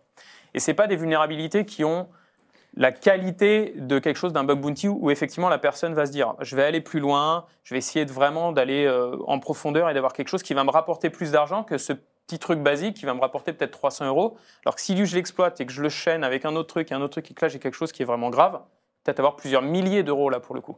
Hmm. Donc ça, ça entraîne une typologie de recherche qui est toute différente et qui fait que ben, j'ai beaucoup plus de valeur avec le bug bounty uniquement si j'ai un programme complet pour m'enlever tous ces low hanging fruits qui n'ont pas de valeur à être découverts pendant un test d'intrusion ou un bug bounty. Donc ça, je pense que c'est clé aussi dans l'approche qu'on a vis-à-vis du bug bounty. Je vais répondre là-dessus parce que j'ai deux éléments, mais ce euh, c'est pas pour prêcher pour ma paroisse. et euh, pour la partie pentest, justement, il y, a deux choses. C'est que le, le, bug bounty, on va dire, on n'a pas forcément euh, d'échanges directs pour chaque applicatif avec l'Hunter pour faire un kick-off, donc une réunion de préparation de savoir, etc., ce qui doit être testé, pas testé. Justement, l'avantage du pentest dans, dans ce genre de conditions, si on a un applicatif, 5 euh, jours de pentest, le but, c'est de s'approprier ce pentest. Arrêter avec ces pentests un peu coup de tampon où il faut être obligatoire et les pentesters vont, dans certains cas, s'ils ne trouvent pas de, vulnérabilité critique, remonter des, petites des, versions qui ne sont pas forcément exploitables de librairies, etc. On connaît bien. Le but, c'est justement de se dire, bah, un pentest, on peut communiquer avec ces pentesters et dire d'emblée au kick-off, ne me remontez pas, ne cherchez pas ces vulnérabilités-là. Celle-là, je n'en veux pas, vous n'avez pas de plus-value. Moi, ce que je veux, c'est que vous focalisiez sur telle fonctionnalité euh, qui est vraiment critique pour nous à nos yeux. On vous donnez accès aux, développeurs en leur disant, OK, bah, les développeurs, ils savent que cette partie-là, on n'est pas très serein, donc c'est là où vous pouvez travailler. C'est là où il y a toute la plus-value justement du pentester, c'est que vous avez des, êtres humains en face à qui on peut justement mettre du kick-off. Euh, pendant le kick-off, donner du contexte. Et juste pour la stratégie globale, je suis, d'accord avec vous tous. Euh, c'est très complémentaire le bug bounty et le pen test. Je trouve que c'est des outils un peu comme des scanners de vulnes internes, mm. externes. On parlait tout à l'heure d'analyse de code dans les CI/CD, donc DAST, SAST, tous les, tous les mots clés euh, connus, pardon. c'est ça. Et en fait, il faut se dire, je pense que la base, c'est de se dire, arrêtons avec les, les pen tests coup de tampon ou mettre tout en bug bounty. Parfois, ça n'a pas de sens faisons une analyse de risque de l'ensemble. Alors, c'est facile à dire, c'est un travail euh, de longue haleine, mais quels sont les joyeux de la couronne, entre guillemets, et mettons les bons outils en face. C'est de se dire, on parlait d'une photo d'instant T, on pourrait très bien se dire, ça, c'est notre applicatif le plus critique. Je fais un pentest d'emblée, complet, avec le nombre de jours euh, nécessaires. On essaie de couvrir la, plus grosse partie de cet applicatif qui est nécessaire. Après cette photo en T, c'est le début. On va faire du bug bounty en parallèle là-dessus pour aller chercher voilà, au quotidien différentes vulnes. On peut mettre un scanner de vulnes qui va aller chercher d'autres choses. Dans les CI/CD, mettre du code. Et nouvelles features majeures, nouvelles fonctionnalités majeures, pardon. Euh, on va refaire un pen test, mais sur cette fonctionnalité. Et là, on va justement pouvoir donner du contexte au pen tester en disant ne sortez pas un rapport, euh, ça, on sait très bien qu'on ne peut-être jamais, on est au courant de ça. Retirez ce temps-là et passez cinq jours vraiment intéressants sur, sur cet applicatif. Et c'est justement de redonner un peu de sens à tout ça, parce que je pense que justement le défaut du pen test aujourd'hui, c'est, euh, on va parler peut-être du prix, du coût de l'un et de l'autre. C'est la prochaine. Mais euh, je devance un peu, mais se dire que. non, mais c'est la prochaine, donc ça tombe bien. bah, j'enchaîne et après je, ah, laisse la parole. Mais il faut, toujours qu'on parle d'argent. bah, c'était un si peu plus. Hein. Si on ah doit bah parler d'argent, euh, c'est quand même de se dire que si effectivement on part du principe qu'on doit faire des pen tests tous les ans sur tous nos applicatifs, concrètement, tout le monde voit les, les TJM, voilà euh, de pentester, bah forcément, ça va avoir un coût monstrueux par an, se dire si on doit tout tester. Maintenant, si on se dit, OK, bon, euh, euh, ces applicatifs-là nécessitent, parce qu'il y a une nouvelle fonctionnalité, d'autres, on le fera peut-être tous les 3 ans, tous les 4 ans, tous les 5 ans. Ça, c'est justement les équipes de développeurs, des administratifs, de remonter l'information et eux, leur sensation de se dire, je suis pas à l'aise sur telle ou telle notion. Effectivement, pour le coup, le bug bounty, bon, là, c'est plus, on va dire, c'est c'est moins une obligation de moyens. Enfin, par exemple, le pentest, c'est justement une obligation de moyens et, de résultats. Et après, là, le, le, bug bounty hunter, là, ça va être plus, euh, bon, bah, on est payé au résultat. Euh, et donc, forcément, le prix, en fonction du périmètre, s'il est maîtrisé ou pas, euh, on peut verser moins de bounty, donc ça peut coûter moins cher. Donc, je dirais forcément que le pentest coûte plus cher s'il est utilisé à mauvais escient. là où le bug bounty, effectivement, on paye au résultat. Donc, si les applicatifs. Mais ça revient avec ce qu'on disait tout à l'heure sur l'aspect, il y a plusieurs métiers différents. Et ce que tu dis, en fait, c'est que c'est un programme de sécurité globale. Et ça, c'est mmh. à, la, à la main du, du, RSSI de dire bah, je veux mettre de l'argent sur de l'analyse de risque, je veux que mon risque soit maîtrisé. Comme ça, je sais où est-ce que je suis à risque. Et là, je vais mettre l'effort d'un point de vue financier aussi sur euh, un pentest, sur cette partie en particulier. Quoi. Donc, mmh. il y, a, y, a cet aspect-là, en fait, c'est une petite partie d'un plus grand tout. Et il faut que tout ça soit cohérent pour que ça fonctionne correctement. Parce et que, chaque outil, euh, chaque outil soit vraiment positionné aux bons endroits, en fait. Absolument. Mais pas il apporte systématiquement de la et ce coup de tampon euh, qui... Moi, je suis, je suis, assez d'accord. En fait, il faut partir du principe que les, les RSSI, euh, qui n'ont pas des métiers faciles, mais voilà, mais ça, c'est un autre sujet, leur travail avec leurs équipes, c'est d'avoir une stratégie. Une stratégie, c'est comment j'organise mes ressources pour pouvoir atteindre des objectifs très précis. sur cette stratégie-là, ils ont un certain nombre de couches qu'ils peuvent utiliser. Le pentest, le red teaming, le bug bounty. Et c'est des choses qu'ils peuvent composer. Et, ça reste à leurs mains, in fine. C'est-à-dire que c'est là où eux, ils doivent être très très bons quelque part. Euh, moi, j'ai envie qu'ils m'achètent du bug bounty à longueur de journée, hein, j'ai pas de problème, ou du, ou, du pentest, ce genre de choses. Mais le vrai sujet, c'est de partir de leur feuille de route. Et effectivement, comme ça a été dit, comment c'est agencé, où est-ce que c'est utilisé, Et, le retour sur investissement, c'est beaucoup plus en retour sur investissement qu'il faut comparer pour chaque, pour chaque sujet. Il y a des sujets sur lesquels le retour sur investissement, si on est dans une réflexion purement compliance sur le pentest, sera très intéressant, mais sans être, faut être lucide de ce que va amener le pentest, par exemple. Et d'autres sujets, le retour sur investissement, parce que si tu compares en volume, le bug bounty coûtera plus cher parce que tu as testé pendant un an et peut-être, voilà. Mais le retour sur investissement par rapport à ce que voulait sécuriser le, le RSSI est extrêmement pertinent parce qu'il a vraiment payé pour les failles qu'il a pu corriger rapidement parce qu'il avait une contrainte pour corriger très très vite. Donc je pense que cela ne peut pas être analysé dans l'absolu, ça ne peut qu'être analysé dans le cadre d'une stratégie. Et la vraie difficulté, elle est très souvent là. C'est au milieu de toutes les profusions de solutions qui existent dans tous les sens, quoi mettre, à quel moment, l'enclencher, l'articuler proprement. C'est avec le manque de ressources derrière, c'est là où ça devient un, sujet de, je pense, 24 sur 24 qui, qui ne s'arrête jamais. Alors, allez-y. Non, Justement, ce que je veux dire, c'est qu'on arrive à la partie un peu financière, argent de cette émission, puisque le titre c'était hacker éthique ou hacker millionnaire. Finalement, on a trouvé un exemple d'un hacker millionnaire et éthique, qui est Santiago Lopez, 19 ans, qui est l'un des premiers hackers, euh, le premier hacker éthique à être devenu millionnaire, donc suite à la découverte de 1600 vulnérabilités. Et donc, pour finir et clôturer ce débat, ma question était de savoir est-ce qu'aujourd'hui, quand on est hacker éthique, est-ce qu'on peut en vivre? Au-delà, on veut tous être millionnaire, mais avant de l'être, est-ce qu'on peut en vivre? Alors, moi, sur les, stats que je peux vous, partager, nous, quand on analyse ce genre de choses, je vais, faire un découpage très, très grossier qui ne bouge pas beaucoup dans, dans, le temps, ça a quelques nuances. On, constate qu'il y a à peu près la moitié, la moitié de la, de la communauté qui, qui, commence à vivre de ce genre de choses de manière régulière, qui se consacre vraiment à ça, euh, entre 40% et 45%, hein, pas, pas vraiment la moitié.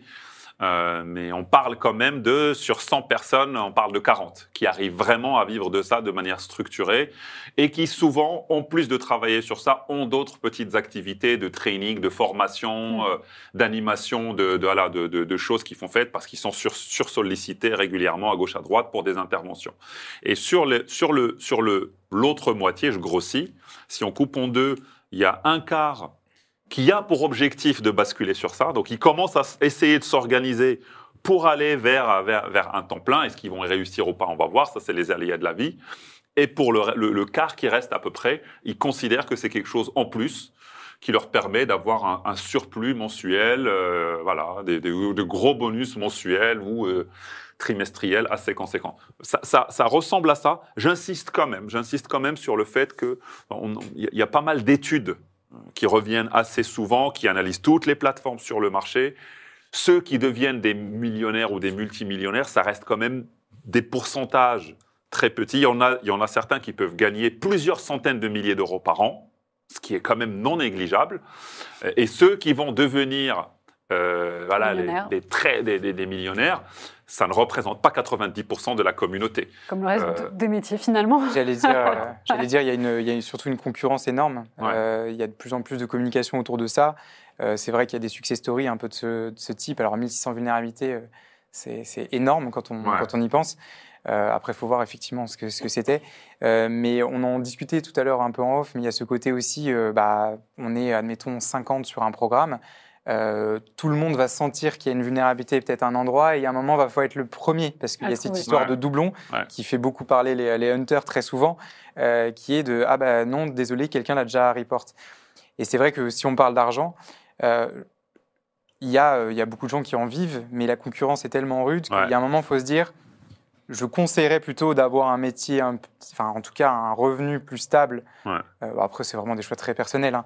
mais euh, je, pense que ce serait un mauvais message que de dire euh, regardez, vous allez devenir millionnaire ou regardez, vous allez en vivre tous les mois, parce qu'il y a aussi plein d'autres problématiques qui sont bah, les paiements ne sont pas toujours versés tout de suite.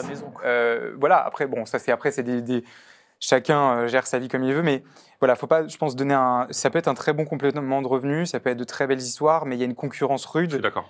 Euh, il y a sans rentrer dans la technique, mais il y a des personnes qui ont été très fortes à automatiser beaucoup de recherches avec, euh, en mettant parfois un peu d'argent de leur côté pour essayer de lancer, de, prendre du temps de développement, d'automatiser des outils. De la, de la concurrence avec les gens, il y a aussi l'aspect euh, la techno, elle change tout le temps. Hmm. c'est un, monde qui évolue. Là, demain, ce sera l'IA et ce sera le hacking de, des IA. Quoi.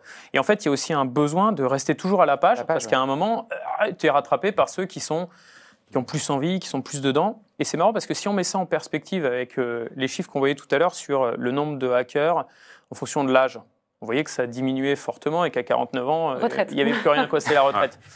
Est-ce que c'est pas aussi parce que bah, tous ces gens-là, à un moment, ils n'ont plus le mojo pour réapprendre toutes les nouveautés et les, choses, et puis comme ils sont sursollicités, bah, ils trouvent un job stable qui paye bien dans ce domaine-là, et ils se disent ouais c'est bon en fait, je suis bien, et ils sortent de cet aspect-là.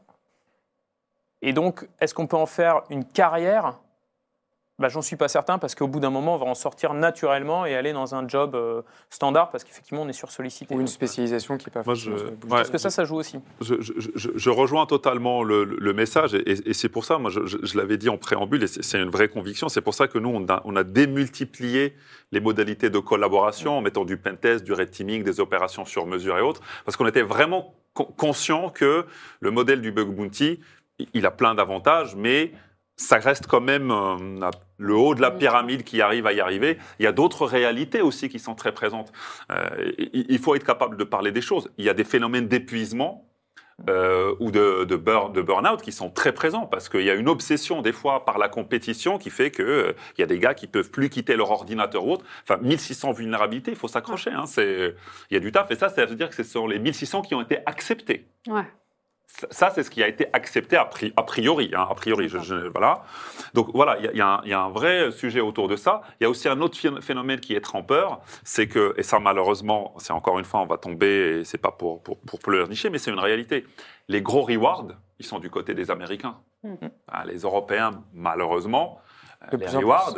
alors ça, ça bouge, mais, mais, mais, pareil, quand tu compares dans les ordres de grandeur, euh, il y, a un vrai travail encore pour dire euh, il faut aller plus loin. Euh, tu vois, il y a des, des, rewards qui sont payés très très grassement dans, dans, des sociétés américaines. Où là aussi, il y a cette culture que tu décrivais naturellement. Où tu vois, il y a même des anecdotes qu'ils utilisent d'un point de vue marketing. Le jeune qui jailbreak l'iPhone, ils vont plutôt le recruter plutôt que de dire on va faire un procédé de justice et autres.